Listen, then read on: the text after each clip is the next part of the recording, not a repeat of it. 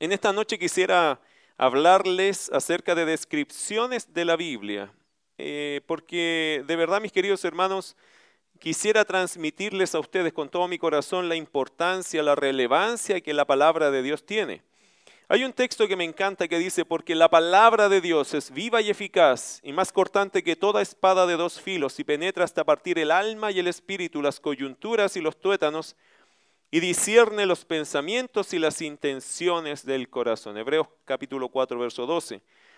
Y hoy día vamos a hablar de algo tan simple como descripciones de la Biblia. Ahora, mis queridos hermanos, la palabra de Dios posee una variedad de descripciones. Y cuando hablamos de descripciones, hablamos de símbolos. ¿Y cuál es la idea de, de, hablar de estas descripciones, de estos símbolos? La idea es enseñarnos, ¿cierto? En el caso de Dios, enseñarnos de forma didáctica la forma en la cual actúa en medio de los hombres. Hoy vamos a recorrer cada una de estas, de estas descripciones eh, con el fin de entender su peso real, el peso real de la palabra, su influencia, su capacidad. Así que hoy día vamos a comenzar con estos símbolos. Son varios símbolos, son varios, varias descripciones de, de cómo la Biblia misma se hace llamar a sí misma, mostrándonos su, influencia, su capacidad, ¿cierto? su peso real. Y vamos a comenzar con estos símbolos o estas descripciones de la palabra de Dios. Número uno, vamos a mencionar lo primero, que son metales preciosos. Lo primero que la Biblia, o vamos a mencionar la primera descripción, y tiene que ver con metales preciosos. La Biblia se compara a metales preciosos. ¿Cuál es el sentido, significado de esto? Valor incalculable. Si usted está anotando en casa, si usted quiere eh, guardar este estudio, el primer, la primera descripción de la Biblia es metales preciosos y su sentido, su significado de metales preciosos es el valor incalculable. De hecho, se usan dos materiales que nosotros consideramos preciosos, como la plata y el oro, para describir el valor incalculable de la Biblia. Por ejemplo, el Salmo capítulo 12, verso 6. Salmo 12.6 dice, las palabras de Jehová son palabras limpias, como plata refinada en horno de tierra, purificada siete veces. Lindo pasaje que habla del valor incalculable de la palabra de Dios. Otro salmo eh, y habla del oro, del material conocido como el oro, algo que todo el mundo desea, ¿cierto? O anhela tener o llenarse de oro sería como fabuloso. Bueno, la escritura se compara a este metal precioso en el Salmo 19, capítulo 19, verso 10. Eh, la primera parte dice, deseables son más que el oro, hablando de los mandamientos de la palabra de Dios, deseables son más que el oro y más que mucho oro afinado. Por lo tanto, la escritura vale más que el oro y el Salmo 119, 127 dice algo así. Por eso he amado tus mandamientos más que el oro y más que oro muy puro. La palabra de Dios, queridos hermanos, tiene un valor incalculable para quienes creen.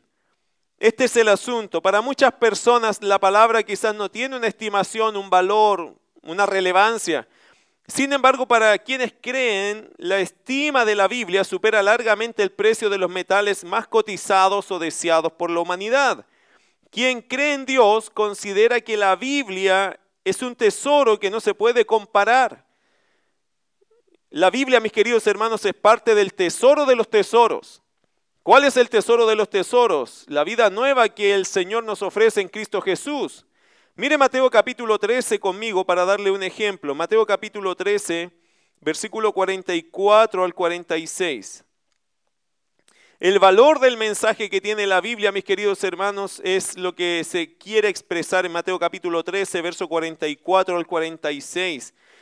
Eh, la vida nueva que el Señor nos da a través de su palabra, que trae el testimonio en su palabra y esa vida que recibimos. Por eso digo que la Biblia es parte del tesoro de los tesoros, que es esta nueva vida que tenemos en Cristo Jesús. Mateo capítulo 13, verso 44 al 46 dice lo siguiente. Además, el reino de los cielos es semejante a un tesoro escondido en un campo, el cual un hombre halla y lo esconde de nuevo, y gozoso por ello va y vende todo lo que tiene y compra aquel campo. También el reino de los cielos es semejante a un mercader que busca buenas perlas, que habiendo hallado una perla preciosa, fue y vendió todo lo que tenía y la compró. ¿Qué es en este pasaje el reino de los cielos? Bueno, aquí el reino de los cielos, mis queridos hermanos, tiene que ver con nuestra relación con Cristo, de nuestra salvación, que se extiende hasta llegar a los cielos. Espero que capte ese sentido acá. La idea es el Evangelio, la, la verdad de Dios, que se expone a través de su palabra y esto que recibimos, que es el reino de los cielos, es decir, la salvación que tenemos en Cristo Jesús y la nueva vida que genera esta salvación, incluye todos esos conceptos del reino de los cielos en este contexto. Y dice la escritura que el reino de los cielos es semejante a un tesoro escondido. Mira, mi querido hermano, lo que dice aquí, dice, el cual un hombre halla y lo esconde de nuevo y gozoso por ello va y vende todo lo que tiene y compra aquel campo qué, qué valor era para aquella persona encontrar aquel tesoro. ¿Cuál es ese tesoro en el fondo o en el centro de todo, sino Jesucristo y su palabra? Y por eso, mis queridos hermanos, la Biblia es parte del tesoro de los tesoros. Es la vida nueva en Cristo Jesús. El valor del mensaje nos hace dejar felices todo lo de valor para nosotros, porque sabemos que lo que obtendremos es muchísimo mejor. Así piensa el creyente. Por eso, mis queridos, eh, la, primera, la primera descripción, metal precioso, es algo que probablemente a los creyentes nos va a tocar más en el fondo que a otros que no conocen del Señor, que no han escuchado el Evangelio, que no conocen de Cristo. Porque si hay un grupo de personas en este mundo que ama la palabra, que valora la palabra, que incluso moriría por la verdad del Evangelio, somos los creyentes. Segundo símbolo, semilla. El segundo símbolo, descripción de la palabra de Dios es semilla o la semilla. ¿Y cuál es el sentido, el significado de, de, esta descripción o de este símbolo conocido como la semilla? Tiene que ver con fuente de vida nueva. Fuente de vida nueva. Escucha lo que dice Mateo capítulo 13, verso 23. Eh, esto está inserto en el contexto de la parábola del sembrador. Y en el verso 23 dice, más el que fue sembrado en buena tierra, está hablando de semillas, ¿cierto? Que cayó en buena tierra, este es el que oye y entiende la palabra y da fruto y produce a ciento, a sesenta y a treinta por uno. Por lo tanto, mis queridos hermanos, la segunda descripción, el segundo símbolo es la semilla. La palabra de Dios es como una semilla, es decir, es una fuente de vida nueva.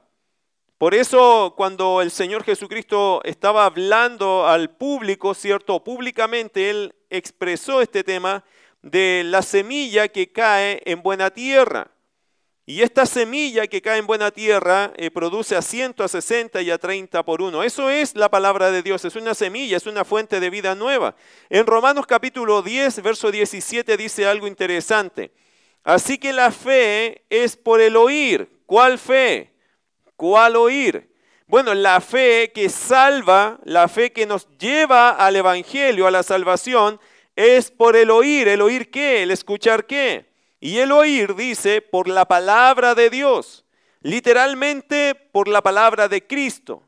Es el mensaje del Señor Jesucristo que es la semilla que produce fe en aquellos que oyen. Por eso sabemos que este segundo símbolo es sumamente importante porque la palabra de Dios se asemeja, se simboliza, se describe como una semilla, una fuente de vida nueva. Interesante, mis queridos hermanos, si uno pone esa semilla en una persona, podría llegar a crecer lo que nosotros entendemos una persona de fe, si escucha la palabra.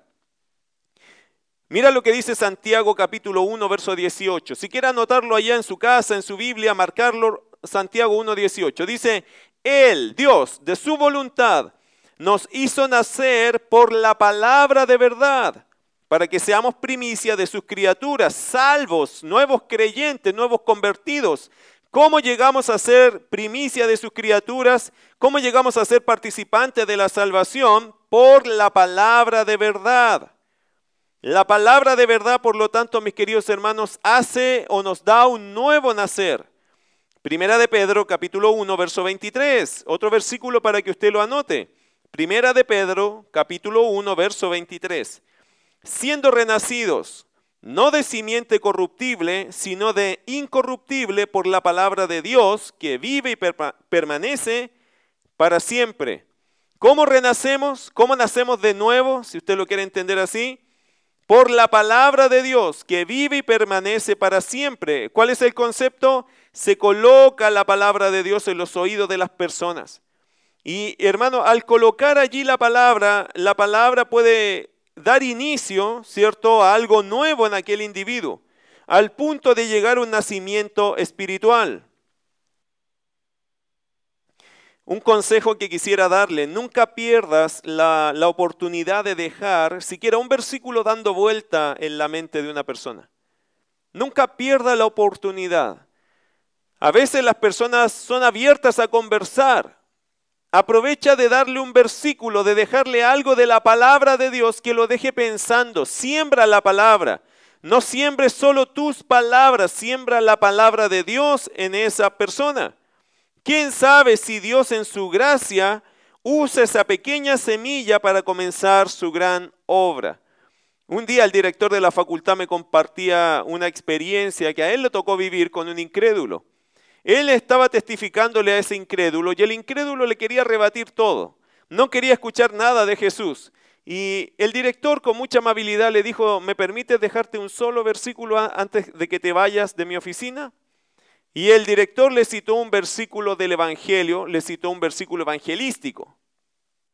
Y el hombre le dijo, bueno, gracias, y se fue, se despidió. A los dos, tres días de haber dejado ese versículo en el corazón, de ese hombre, el hombre vuelve a la oficina del director y le dice, ¿sabes qué? Desde que dejaste esa frase eh, puesta en mi mente, no me ha dejado tranquilo. Necesito saber más acerca de esa verdad. Querido hermano, uno no tiene idea cuán poderoso puede ser un versículo de la palabra de Dios en el corazón de un incrédulo. Uno nunca tiene idea. No sé si a ti te ha pasado has tenido la experiencia, pero yo he tenido algunas experiencias con personas que hasta el día de hoy probablemente, porque no les he visto últimamente, pero en el tiempo me han recordado un versículo que yo les he dejado también en su mente, en su corazón. La palabra, hermano, es poderosa, no nosotros. No se olvide que, es la palabra que va rompiendo los corazones duros y va quebrantándolos con el fin de que allí se aloje la fe. Acuérdense lo que dijo el apóstol Pablo en Romanos capítulo 1, verso 16, la primera parte que dice, Romanos 1, 16, la primera parte dice, porque no me avergüenzo del Evangelio, porque es poder de Dios para salvación a todo aquel que cree la palabra poder es dunamis, ¿cierto? De donde sacamos la palabra dinamita. Por eso cuando uno habla del Evangelio, siquiera hermano está citando el Evangelio, la persona del Señor Jesús, la palabra de Dios, y la está colocando en una persona incrédula, probablemente le estás poniendo algunos pequeños cartuchos de dinamita que puede hacer explotar un corazón duro y hacer nacer la fe. Puede nacer la fe en una persona, por eso téngale confianza a la palabra, querido hermano, cuando usted hable con alguien, siempre pon la palabra por delante, porque ella es la que tiene poder de Dios para salvación a todo aquel que cree. Pero no vamos a causar mucho efecto en las personas compartiéndole quién soy yo, el, el, el mí, lo que yo soy. Hermano, ese yoísmo que a veces tenemos perjudica el evangelismo. Esa cosa de hablar de nosotros o de mí o de yo, eso perjudica toda exposición de la palabra. Lo mejor es cuando estamos en esa oportunidad olvidarnos del yo y pensar qué versículo yo le podría dejar a esta persona que le ayude a entender quién es Jesús o su condición o la esperanza que hay en Cristo. Eso es lo más importante. La segunda, por lo tanto, descripción importante de la Biblia es que la Biblia es como una semilla. La Biblia es como metales preciosos, la Biblia es como una semilla. Tercer símbolo, la Biblia es como agua. ¿Y cuál es el sentido, significado? Tiene dos sentidos y significados o significados. El concepto o el símbolo de agua, hablando de la palabra de Dios. Número uno, purificación del pecado. Número dos, saciar la sed. En la Biblia se presentan ambos conceptos cuando hablamos de la Biblia como agua. La Biblia purifica, limpia del pecado y la Biblia sacia la sed del individuo. En Efesios capítulo 5, verso 25 al 27 dice así, anótelo mi querido hermano, guarde ese versículo o márquelo en su Biblia. Efesios 5, 25 al 27 dice, maridos, amad a vuestras mujeres Así como Cristo amó a la iglesia y se entregó a sí mismo por ella para santificarla, habiéndola purificado, subraye eso, en el lavamiento del agua por la palabra. ¿Qué está diciendo el Señor allí? Que el Señor por la palabra purificó a la iglesia a fin de presentársela a sí mismo una iglesia gloriosa, que no tuviese mancha ni arruga ni cosas semejantes, sino que fuese santa y sin mancha. ¿Qué provocó que la iglesia fuera santa y sin mancha? El lavamiento, eh, la purificación, ¿cierto? En el lavamiento del agua por la palabra. Por lo tanto, la palabra de Dios aquí simbólicamente funciona como el agua que purificó las almas de los hombres, los cuales pertenecemos a la iglesia. Mis queridos hermanos, sin palabra nadie se purifica. La palabra de Dios es el agua que va purificando el corazón de los incrédulos y también de los creyentes. Mira Apocalipsis capítulo 21, verso 6, otro pasaje, Apocalipsis 21, 6, hablando del agua, del ofrecimiento que el Señor hace, porque el agua es vital y, y obviamente para el incrédulo, el que, el que no conoce a Cristo, tiene sed. Mira el ofrecimiento que hace Juan en Apocalipsis capítulo 21, verso 6, guiado por el Señor, es el mensaje del Señor a través de Juan, escrito por, por Juan, cierto, dictado por el ángel. Dice, y me dijo, hecho está, yo soy el alfa y la omega, el principio y el fin. Al que tuviere sed, yo le daré gratuitamente de la fuente del agua de la vida. Apocalipsis capítulo 22, verso 17, otro más. Dice, y el espíritu y la esposa dicen, ven. Y el que oye diga, ven. Y el que tiene sed, venga. Y el que quiera, tome del agua de la vida gratuitamente.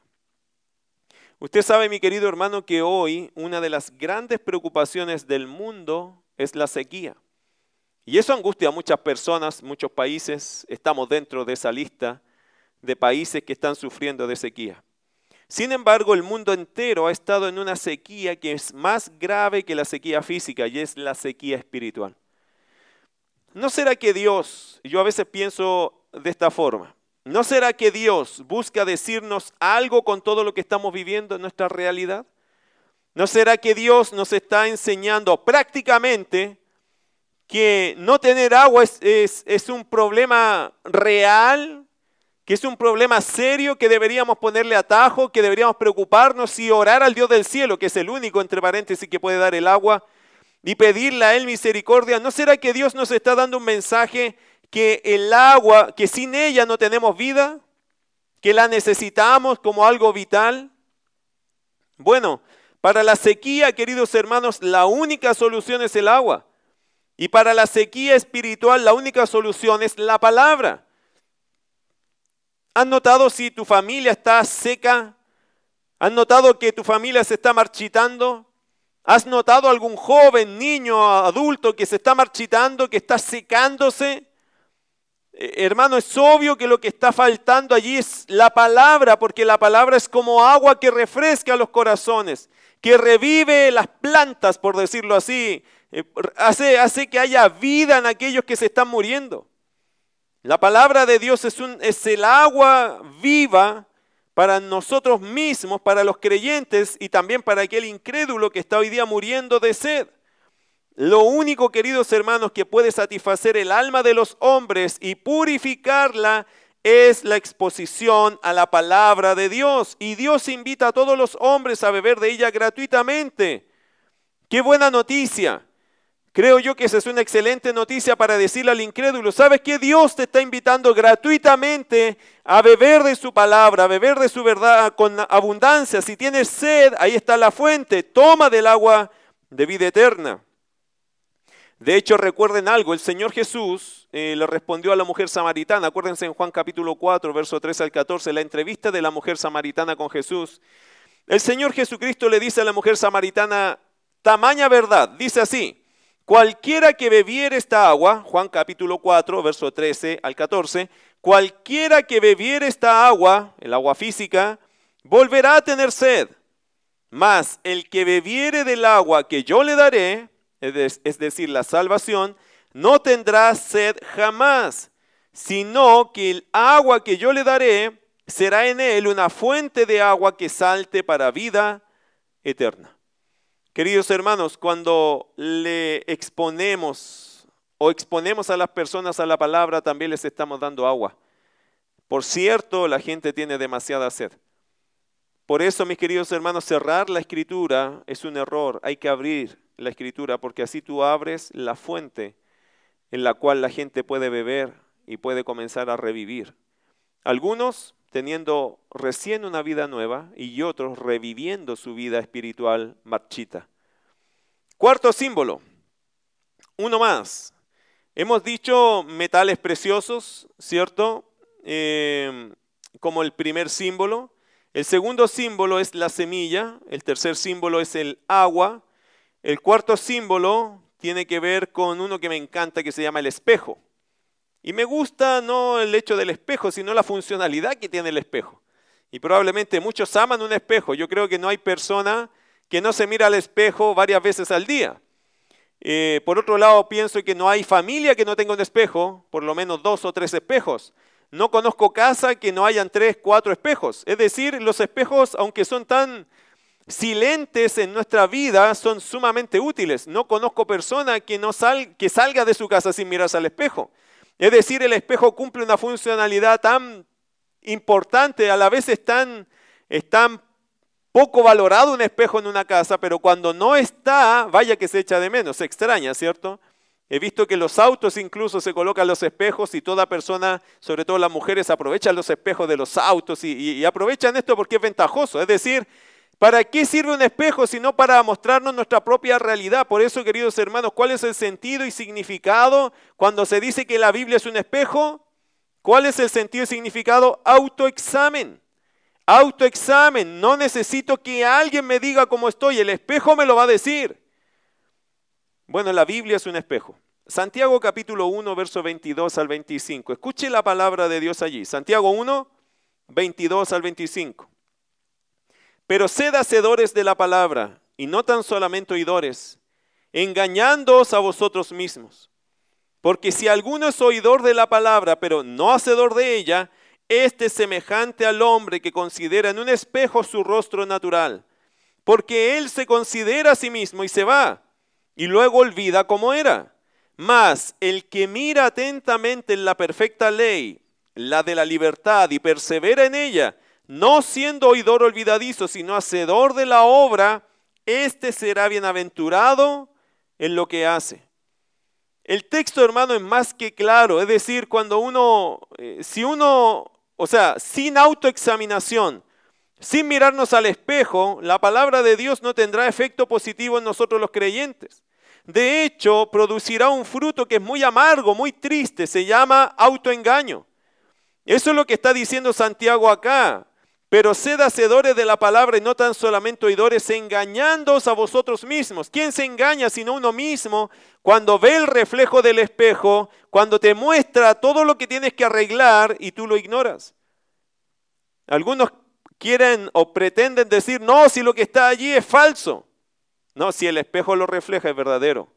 Es un reflejo que quizás no gusta, pero esa es la realidad, porque el espejo no tiene la funcionalidad de inventar, el espejo tiene la funcionalidad de reflejar. Por lo tanto, no está, inventando algo extraño o algo malo, está simplemente reflejando lo que es una realidad. Sin autoexamen la palabra de Dios no tendrá efecto positivo en nosotros los creyentes, al contrario, puede tener un efecto muy amargo, muy triste, que se llama autoengaño. ¿Sabe por qué es triste? Porque el único que cree que está bien es la persona que se autoengaña. Por eso es triste, porque la persona sola se convence a sí misma que no tiene problemas. Pero es triste ver una persona que se autoengaña. Por eso, mis queridos hermanos, es triste, porque por más que las personas le digan que está mal, si no está acostumbrado a mirarse al espejo y a reconocer que tiene que cambiar ciertas cosas, vive engañado. Se vive justificando, no vive enfrentando su triste o su difícil realidad. Hay algunos que prefieren no tener el espejo delante suyo porque eso siempre les recuerda que hay un problema. Bueno, mis queridos hermanos, eh, quien se acostumbra a oír la palabra, pero no hacer los cambios que esta demanda caerá en el engaño de creer que sabe algo, sin darse cuenta que lo único que tiene es una buena teoría mezclada con una pésima práctica, lo cual es hipocresía. El Señor Jesucristo lo dijo a sus discípulos, ¿cierto? En Mateo capítulo 7, verso 5, el Señor dijo, hipócrita, saca primero la viga de tu propio ojo y entonces verás bien para sacar la paja o la pequeña basura del ojo de tu hermano. Acuérdense del contexto, ¿cierto? No juzguéis para que no seáis juzgados. ¿Y por qué le dices tú a tu hermano, oye, tienes una basurita en tu ojo cuando tú tienes una tremenda viga atravesada? Ese es el contexto. Ahí es el Señor que está diciendo después, hipócrita, saca primero la viga de tu propio ojo. Y querido hermano, ¿qué significa eso? Si no hacer el ejercicio de mirarse al espejo y ese espejo que es la palabra, dejar que ministre nuestras vidas y hacer los cambios correctos, los cambios necesarios. Nadie te puede culpar de que tengas errores. Pero muchos te pueden juzgar si te gusta apuntar a los demás sin apuntarte a ti mismo. Es fácil, mis queridos hermanos, acusar a los demás, juzgar a los demás, pero no es nuestra labor. Nuestra labor es juzgarnos a nosotros mismos, es autoexaminarnos. Es decir, yo tengo que usar el espejo no para pensar en otros, sino para concentrarme en mi presencia espiritual, en mi, conducta espiritual, en cómo estoy yo con Dios para poder hacer los arreglos necesarios. Por eso me gusta este, este símbolo, me gusta esta descripción porque es muy dinámica. Cada día te miras al espejo, bueno, cada día deberíamos mirarnos en la palabra. Si cada día consideras que es necesario mirarse al espejo antes de salir a tus quehaceres, bueno, asimismo deberíamos considerar la Biblia. No puedo yo salir a mis quehaceres si no me miro primero en el espejo espiritual para hacer los cambios y asegurar que salgo bien a hacer mis quehaceres. Así como lo consideras habitual, normal, mirarte al espejo, es normal leer la palabra cada día y a veces a cada momento hasta que ese detalle, ese problema que veo en el reflejo cambie. Es muy dinámico, hermano, esta descripción, este símbolo de la palabra. La palabra es un espejo. La Biblia es nuestro espejo, es un espejo de alta calidad, genuino, queridos hermanos. No altera la imagen, por si acaso. No te va a mostrar ni más esbelto, ni tampoco más grueso. No, este espejo es un espejo de esos legítimos, de esos que te muestra tal cual. Algunos dirían, no, ese espejo está mintiendo porque me veo más ancho. A lo mejor es tu corazón que no quiere reconocer que en realidad no te está mostrando un efecto, sino tu propia realidad. Eso es el asunto, tenga cuidado, el espejo es genuino. Lo que diga la palabra, así es. A veces nos cuesta creer en la imagen que nos está proyectando, pero es la imagen legítima. ¿Usted cómo sabe cómo es? Si no por un espejo. Bueno, este espejo, ahora hay casas de espejos, se ha dado cuenta que hacen efectos y son graciosos. Uno piensa que están jugando. Bueno, espero que sea un juego ese, que no seamos una imagen de esa, ¿cierto? Pero el espejo de la palabra es un espejo genuino. Es decir, lo que mostró es lo que es. A lo mejor usted cree que ese espejo está jugando. No, es en serio. Esa es tu imagen. ¿Te guste? O no te guste. Por eso yo creo que siempre que uno se mira un espejo tiene que tener una calidad, una cantidad de humildad y de reflexión para saber que si ves algo que no te gusta, no procures romper el espejo, procura hacer cambios. La palabra es un espejo genuino, que solo nos va a decir lo que somos, cómo nos ve. Y el resto es la humildad que deberíamos tener para hacer nuestros cambios. Si no quieres que te hagan correcciones en público, entonces trata de pasar más tiempo mirándote al espejo en privado. Quizás ese es un buen consejo cuando hablamos de la escritura. Y quinto símbolo, y probablemente último por hoy día, comida. Es bueno para hablar en este horario. Bueno, usted está en casa, eh, aprovechemos eso, ¿cierto? Quinto símbolo, comida. La Biblia se describe, se simboliza como comida. ¿Cuál es el sentido y significado? Bueno, alimento para el alma. La Biblia, hermanos, se identifica como comida eh, en todas, en varias páginas de ella encontramos que se caracteriza, se describe, se simboliza como comida. Por ejemplo, se hace asimilar a la leche. Mire primera de Pedro capítulo 2, verso 2 al 3. Dice, desead como niños, lo anotó, ¿cierto? Lee eh, primera de Pedro capítulo 2, verso 2 al 3, la leche. Dice el versículo, desead, coma, como niños recién nacidos, coma, cierre ahí las comas, la leche espiritual no adulterada para que por ella crezcáis para salvación. Lo primero que se plantea la Biblia o que podemos leer aquí es que la Biblia se asimila a la comida, ¿cierto? En este caso la leche. El texto dice, desead como niños recién nacidos. ¿Cómo desea un niño, un bebé, la leche? Bueno, no la, no la pide, no la espera, la, la llora, ¿cierto? El, el, bebé llora la leche porque no tiene la forma de comunicarse. Y creo que Pedro está pensando justamente en ese ejemplo, diciendo, ¿te recuerdas cómo lo hace un niño para desear la leche? El niño la llora, es decir, se entiende, y lo han dicho los científicos, que los niños lloran por su leche para ser amamantados porque ellos piensan eh, que se van a morir si no toman leche. Por lo tanto, su llanto es un llanto vital.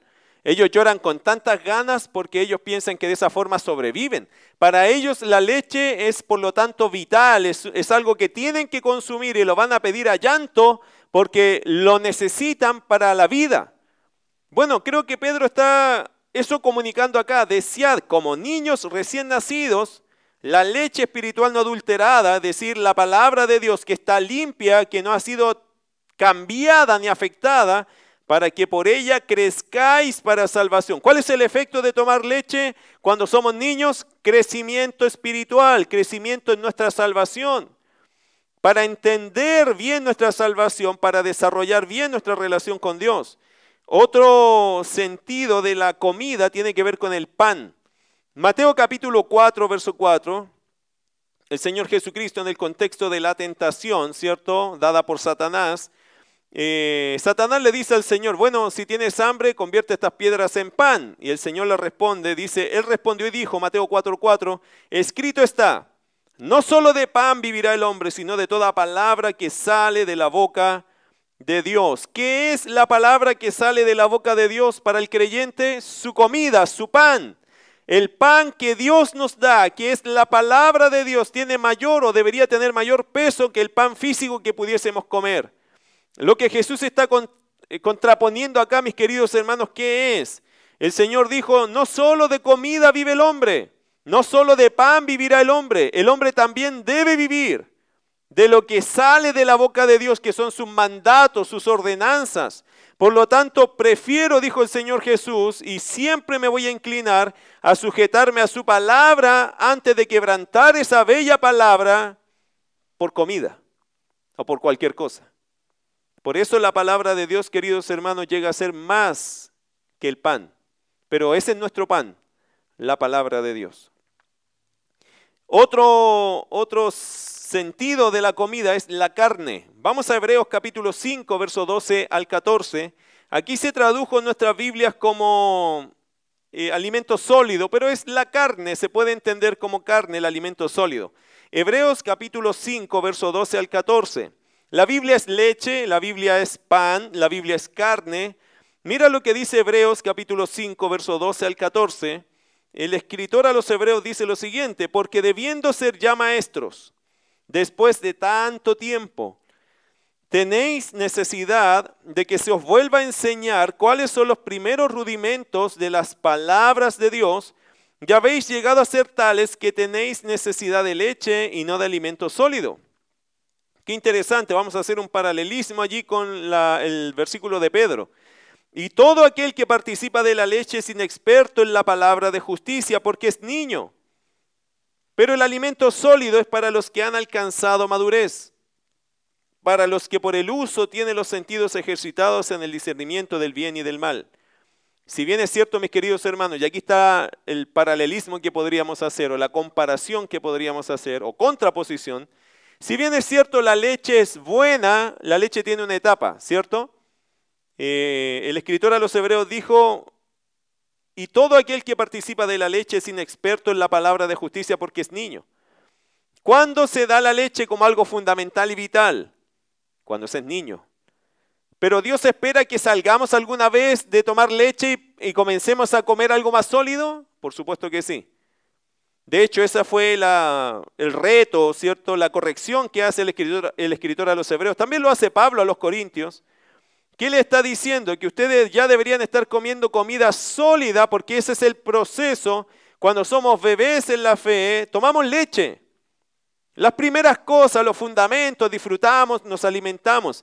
Pero al pasar el tiempo yo debería cambiar mi dieta. Debería ya no solo alimentarme de leche, porque de hecho usted lo sabe, en la naturaleza los niños en algún momento ya la leche no les satisface.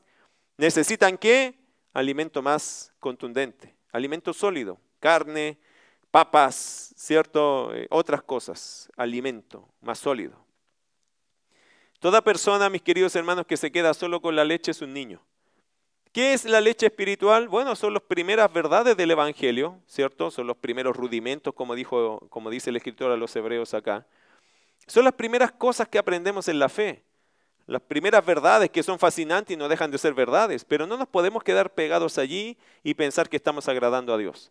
De hecho, el escritor a los hebreos corrige a los hebreos diciendo, ustedes ya deberían ser maestros, deberían estar disfrutando de comida o alimento sólido, pero están participando de la leche todavía, todavía quieren que les demos seguridad de salvación, todavía quieren que les contemos el Evangelio, pero si eso ya lo aceptaron, ya lo creyeron, ¿por qué tienden a estar siempre pegados a lo fundamental, a lo inicial, cuando deberían extenderse a, más profundizar más? la escritura, conocer más la doctrina, saber más acerca de la palabra, ya manejar más toda la escritura. ¿Por qué están detenidos allí? Y eso es porque algunos creyentes tienen la mala costumbre de creerse niños toda la vida y eso no funciona así. Queridos hermanos, Dios no nos ha llamado a ser niños permanentes. Hay una etapa de la niñez espiritual y luego tenemos que ir creciendo y ese, esa madurez la dará nuestra relación, nuestro contacto, nuestro alimento constante en la palabra. Si hay gente que llegó a la iglesia antes que tú o después que tú y sabe más que tú, entonces te estás quedando en algo.